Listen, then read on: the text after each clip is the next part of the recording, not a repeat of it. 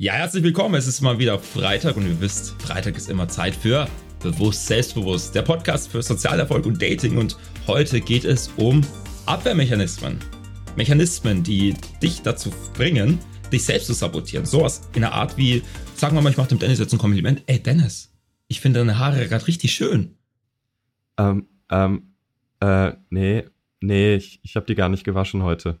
Ja, und genau das zum Beispiel, dass du ein Kompliment beispielsweise gar nicht akzeptieren kannst. Was steckt denn dahinter? Weshalb bist du überhaupt so drauf? Genau auf diese Thematik wollen wir heute eingehen. Und ja, Dennis, zum Beispiel, weshalb konntest du jetzt dieses Kompliment nicht annehmen von mir, obwohl du gerade so richtig schöne Haare hast?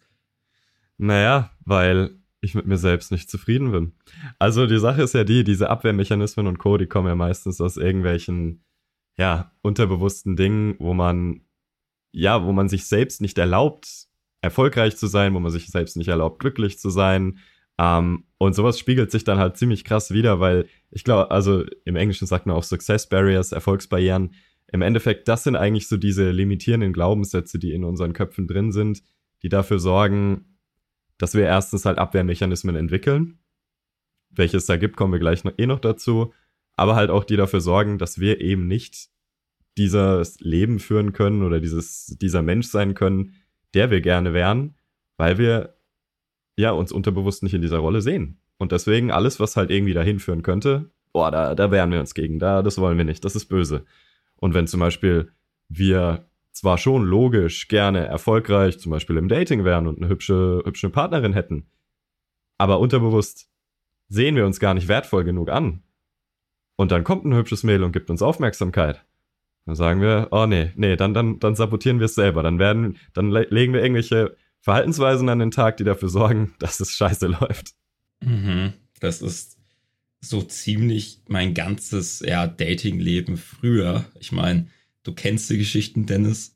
Ähm, mhm. Wie oft habe ich dir da das, ähm, dein Ohr zugeheult mit Geschichten von mir? Ah, ich habe schon wieder das gemacht und du immer so, ey Kutter, hör auf, dich zu sabotieren. Ich so, ja, wie denn? Ich weiß nicht wie. Und ich habe es oftmals gar nicht verstanden, was ich da so gemacht habe. Aber im Endeffekt habe ich halt immer aufgehört, ich selbst zu sein in diesen Interaktionen.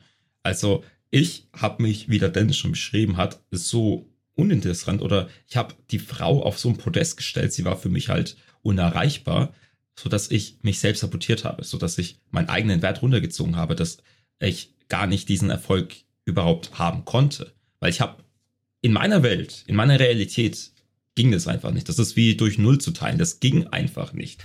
Ist einfach eine Unmöglichkeit gewesen für mich. Und dementsprechend habe ich mich dann immer selbst sabotiert, weil ja, wenn ich dann sozusagen überhaupt gar nicht an dieses Ziel komme oder beziehungsweise mir gar nicht erst erlaube, an dieses Ziel zu kommen, dann habe ich ja meine eigene Vision, meine eigene Realität bestätigt. Weil ich habe mhm. mir gesagt, nee, das klappt ja nicht. Nee, die ist, die ist perfekt. Ich bin doch ein Lappen, ich passe nicht zu ihr und ach, sie ist doch so perfekt und oh, Dennis. Ja. Aber im Endeffekt habe ich ja mich selbst sabotiert, um mich da ja dort nicht zu sehen, weil es hätte klar was werden können. Hätte ich dauerhaft ich selbst, wäre wär ich selbst geblieben, weil ich sag mal so, es gab eine Interaktion, man hat ja zusammen irgendwie Zeit verbracht, ansonsten wäre das ja eh nur so ein Gehirngespenst, aber man ist ja irgendwo in einer Interaktion mit der Frau oder eben, wenn du eine Frau bist als Zuhörerin, dann auch als mit einem Mann. Aber da man diese hohen Forderungen an sich stellt,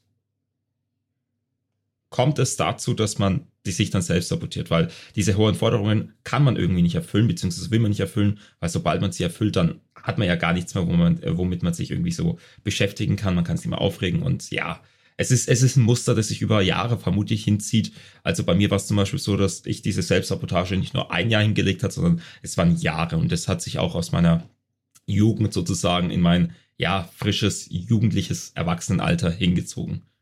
Ja, und das ist halt genau auch dieser Punkt. Ich meine, wir haben ja schon mal einen anderen Podcast darüber eine Folge gemacht, ähm, über dieses Thema Trauma aus der Vergangenheit und Co., was halt dafür sorgt, dass man sich eben auch diesen gewissen Wert, sage ich mal, zuschreibt. Und das ist ja dieses Problem, wenn du mit anderen interagierst und dein Selbstbild sieht dich selbst als weniger wertvoll als dein Gegenüber, dann wirst du das bestätigen wollen und dann wirst du dich auch so verhalten, um das bestätigt zu bekommen. Und Kutti, ich kenn's von dir, ich kenn's auch von mir sehr, sehr stark dass ich halt einfach sehr oft immer geglaubt habe, dieser eine Mensch, den brauche ich unbedingt. Und ohne den geht's nicht.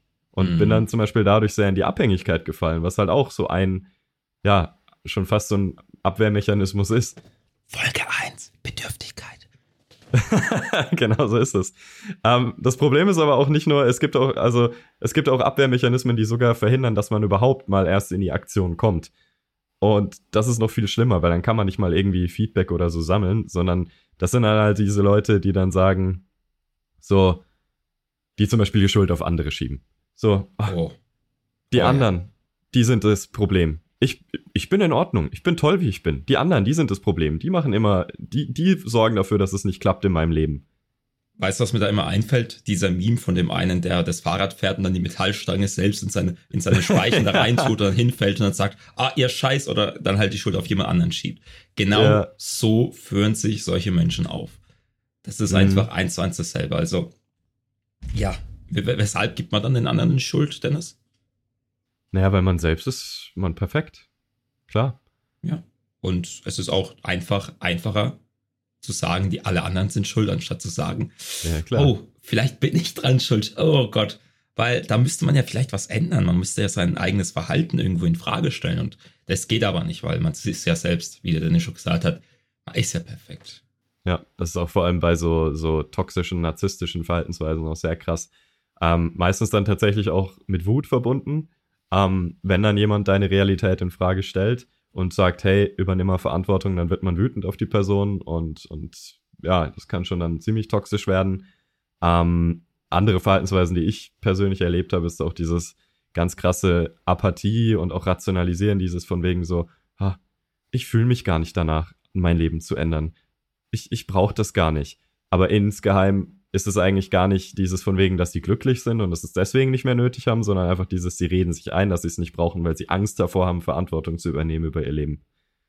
Oder halt mhm. dieses Rationalisieren so, ach, ich bin nicht der Typ dafür, der mit vielen Menschen spricht. Das, das bin nicht ich.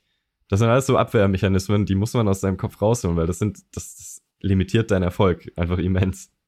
Ja, vor allem jetzt das letzte, was du gesagt hast, so dieses Rationalisieren, das ist ja, ja, ich meine, im Endeffekt kann man alles rationalisieren.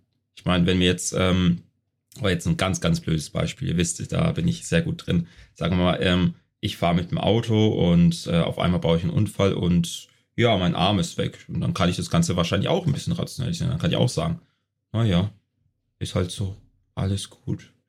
Naja, ist, ist halt so, ich, ich brauche den Arm ja eh nicht und so, so geht's jetzt weiter, ist alles in Ordnung. Ist zwar gut in, dem, in, der, in der Hinsicht, dass du so ein starkes Mindset hast, aber mal ehrlich, ist schon eigentlich blöd, dass dein Arm weg ist, oder? eigentlich schon, ne? Aber äh, im Endeffekt, wie gesagt, es ist ein blödes Beispiel. Aber im Endeffekt, man kann alles rationalisieren und äh, zum Beispiel dieses, ach, ich bin nicht der Mensch, ich bin nicht der Typ und dies, das. Ja, ich kann schon verstehen, ich bin jetzt auch nicht der Typ, der jetzt, äh, sagen wir mal, in, wie der Wolf jetzt gerade in, in, mehr in fremde äh, Länder reist und dann so eine, so eine Tour macht und so. Aber Vielleicht bin ich das auch noch nicht, weil ich das noch nicht so richtig gemacht habe. Und von Anfang an zu sagen, nee, ich bin das nicht, ohne dass man die Erfahrung gar nicht gemacht hat, das ist dann schon wiederum scheinheilig. Ja. Und ja, das ist wie wenn du beispielsweise ne, ein gewisses Essen noch nie gegessen hast, aber gesagt hast, das schmeckt scheiße. So, ja, wer bist du, der, der, der die Meinung darüber machen kann, wenn du noch nicht das probiert hast? Ja. Und das ist dann auch eine Art ja, Abwehrmechanismus, weil vermutlich ähm, du dich mit einer anderen Sache mehr identifizierst und wenn du dann die andere Sache, sagen wir mal, ob es jetzt ein andere, andere kulinarisches Essen ist oder ob es jetzt eben ein ganz anderes Hobby ist, wenn du zum Beispiel sehr fußballaffin bist, Fußball liebst und der andere dann sagt, ah, ich mag Basketball und dann bist du derjenige, der sich halt sehr mit Fußball identifiziert und dann sagt, nee, Fußball ist das Beste, alle anderen ähm, Ballsportarten sind scheiße, dann tust du das Ganze auch irgendwo rationalisieren, weil du dich halt sehr mit diesem Fußball identifizierst. Aber wer sagt, dass Fußball besser ist als Basketball? Das ist ja auch nur deine eigene Meinung. Und das ist dann auch wiederum so ein Abwehrmechanismus, wo du dann andere gar nicht erst in dein Leben reinlässt, weil du irgendwo vielleicht Schiss hast, weil du vielleicht Angst hast, dich zu verlieren, deine Identifizierung ja. mit dieser einen Sache. Und das ist dann wiederum blöd, weil so bleibst du nicht weltoffen, so, so limitierst du dich selbst und auch deinen Erfolg, weil du bist dann in deiner kleinen Bubble. Deswegen nennt man das ja auch Bubble. Du bist in einer kleinen Blase und irgendwann kann die eventuell platzen. Und was passiert dann? Ja, ja. du fällst hin. Und dann sind natürlich wieder alle anderen schuld. Ja. Und das ist so dieses, also ich finde, dieses ganze Thema Erfolgsbarrieren ist deswegen halt auch so, so spannend, weil man sieht es tagtäglich bei jedem Menschen, was so limitierende Glaubenssätze ausmachen. Und ich bin ehrlich, das Krasse ist auch, man kann die nicht so leicht brechen, so von heute auf morgen. Das ist sowas, was Zeit braucht, aber man muss halt wirklich dranbleiben, weil ich zum Beispiel komme aus einer sehr, sehr armen Familie und Geld war für mich immer so ein, so ein Thema, das mir Angst gemacht hat, weil wir das nie hatten als Familie. Und dann plötzlich so ein Business aufzubauen und zu sagen, okay, hey, wir verlangen jetzt Geld für meine Tätigkeit, das war für mich am Anfang, ging nicht. Ging ich einfach weiß nicht. Ich habe mich da ja. nicht gesehen. Ich habe immer so, gesagt, ja, so, ey, ich will kein Geld dafür. Genau. Also, wenn es nach dem Dennis ginge, würde mir das alles auch kostenlos machen. Es ist, es ist gut. Ich würde es ja auch am liebsten kostenlos machen, aber äh, wir leben halt in einer ja, Welt, wo man schon für alles, was man macht, irgendwo auch Geld fordern muss. Denn ja, in dieser Welt ähm, ist es so, wenn etwas einen Preis hat, dann ist es wertvoll. Wenn es kostenlos ist, dann wird es oftmals nicht als wertvoll angesehen. Und ich bin mir sicher, wenn wir alles, was wir machen, kostenlos anbieten würden, die wenigsten würden zu uns kommen, weil wir halt einen gewissen Preis fordern, sind die Leute auch eher bereit, auch was zu machen. Und das ist ja. halt, ja, so funktioniert halt die Welt. Dementsprechend muss man halt auch seine limitierenden Glaubenssätze und seine Erfolgsbarrieren ab und zu mal brechen. Ja, und die Sache ist halt damit vor allem, wie ich das zum Beispiel gelöst habe, war dieses, ich habe mir damals schon ganz viele Videos über das Thema angeschaut und ich wusste, ich habe ich habe ganz, ganz viele Erfolgsbarrieren im Thema Dating, im Thema Business, in, in persönlichen Sachen und habe dann halt mir, um diese Erfolgsbarrieren zu brechen, Menschen gesucht, tatsächlich auch Mentoren, die mit denen ich mich identifizieren konnte. Das ist das Wichtigste. Das darf jetzt niemand sein, wo ich sage, das, das bin ich ich, sondern es muss schon jemand sein, mit dem ich mich identifizieren konnte und der aber trotzdem irgendwie weiter ist als ich. Und das war so dieses, was mir damals geholfen hat. Wir hatten damals nämlich dann auch so Mentoring und Andrew da war Tate, ganz oder? am Anfang. ja, genau. und da war, da war ganz am Anfang halt auch, ich glaube, der erste Monat des Mentorings ging es wirklich nur darum, wie man seine eigenen Glaubenssätze sprengt, seine, seine Erfolgsbarrieren sprengt und sich dann halt zum Beispiel, also da ging es dann sehr um dieses Thema mit Geld mal sich anfreunden, mit diesem Gedanken anfreunden, dass man auch Geld wert ist. Und das hat bei mir ewig gedauert. Und dann irgendwann, so nach und nach und nach, habe ich dann angefangen, mal meinen eigenen Wert da auch mehr zu erkennen und habe mich dann plötzlich als Mensch gesehen, der es auch wert ist, Geld zu verdienen. Und lustigerweise, so wie die Realität halt ist, bestätigt sich der dann auch selber. Ab dem Moment habe ich dann angefangen, Geld zu verdienen. So und, und ab dem Moment war ich plötzlich nicht mehr der, der wie von meiner, wie meine Mom so jeden Cent umdrehen muss und Geld ist was ganz Böses und was ganz Schlimmes, sondern plötzlich war ich jemand, so der halt arbeitet, gute Leistung bringt und dafür auch fair bezahlt wird. Punkt. Und genau so, um das Ganze jetzt mal so ein bisschen rund zu machen, wenn du merkst, du hast da eventuell solche Erfolgsbarrieren, wenn du merkst eben, und woran merkt man das? Naja, indem man merkt, man ist noch nicht da, wo man gerne sein will, ähm, dann schau dir erstmal an, okay, hast du vielleicht solche Abwehrmechanismen? Schiebst du vielleicht die Schuld auf andere? Schiebst du vielleicht die Schuld auf dich? Bist du apathisch? Rationalisierst du deine Untätigkeit, wie der Kutter so gerne sagt? So, rationalisierst du dir, ach, ja, ich muss ja heute nicht rausgehen, Menschen kennenlernen, das kann ich auch noch nächste Woche machen. Hast du da vielleicht irgendwelche limitierenden Gedanken? Ähm, und wenn ja, dann überleg mal, vielleicht siehst du dich auch einfach noch nicht als Mensch, der es wert ist, dieses Leben zu leben, was du ja eigentlich logisch schon gerne leben würdest, aber emotional halt einfach noch nicht dich mit identifizieren kannst. Hm. Mach das mal, denn sobald du das mal gemacht hast und eventuell solche Muster erkennst, das ist, äh, wie ich zurzeit echt so gerne sage, die halbe Miete. Denn ähm, im Endeffekt, wie unser Der Podcast Kutter, er kann heißt, sich nur noch die halbe Miete leisten, er ist arm. Ja, er ist so, ey, die, die, die Gasumlage, jetzt dann noch äh, alles andere, Teilzeit. Ja, es, ist, es ist schon schlimm, Leute, es ist schon schlimm. Ähm, ich habe auch schon Patreon gemacht, patreon.com äh, slash cool minus Teil. minus, da postet ähm, er Fußbilder auch. Oh nee, ey, alles, alles nur keine Fußbilder, wirklich nicht, ey. Hei, hei, hei. Ähm, worauf ich eigentlich hinaus wollte, ja, genau wie dieser Podcast heißt, ist der halbe Mieter, wenn du es schon bewusst gemacht hast. Denn wenn du diese Sachen erkennst, vor allem wenn du dann draußen bist, dann kannst du was dran ändern. Denn das ist wirklich die halbe Miete. Wenn du einfach mal bewusster agierst und mal erkennst, weshalb du eigentlich so agierst, wie du es eigentlich machst. Wenn du deine, mhm. wenn du deine Verhaltensmuster verstehst, dann kannst du natürlich auch etwas dran ändern. Aber wenn du halt unbedacht handelst und dir nie wirklich Gedanken machst, weshalb du jetzt zum Beispiel ähm, die Schuld auf jemand anderen schiebst, weshalb du zum Beispiel jetzt einen kompletten Wutausbruch hast, obwohl du auch wirklich entspannt an die Sache hättest rangehen können, wenn du dir keine Gedanken machst über solche Sachen, ja, dann wirst du dir noch jahrelang wirklich im Weg stehen. Und wie der Dennis auch schon vorhin gesagt hat, das wird nicht von heute auf morgen passieren. Aber wenn du diese, ja, diesen Prozess einfach mal heute zum Beispiel einfach mal in Lauf bringst und einfach mal startest, jeden Tag, sagen wir mal, ein Prozent besser wirst, dann bist du trotzdem, heute haben wir den 19.08.2022, dann bist du nächstes Jahr um 365 Prozent besser, als du es heute warst. Und das ist eine dreifache Steigerung von deiner jetzigen Position. Außer wenn man Schaltjahr, dann hast du sogar noch ein Prozent mehr. Ich weiß es jetzt gerade nicht, als nächstes Jahr ein Schaltjahr. Ich überprüfe es mal ganz schnell. Äh, Februar. Nee, ist keins. Also um 365 Prozent wäre es dann besser.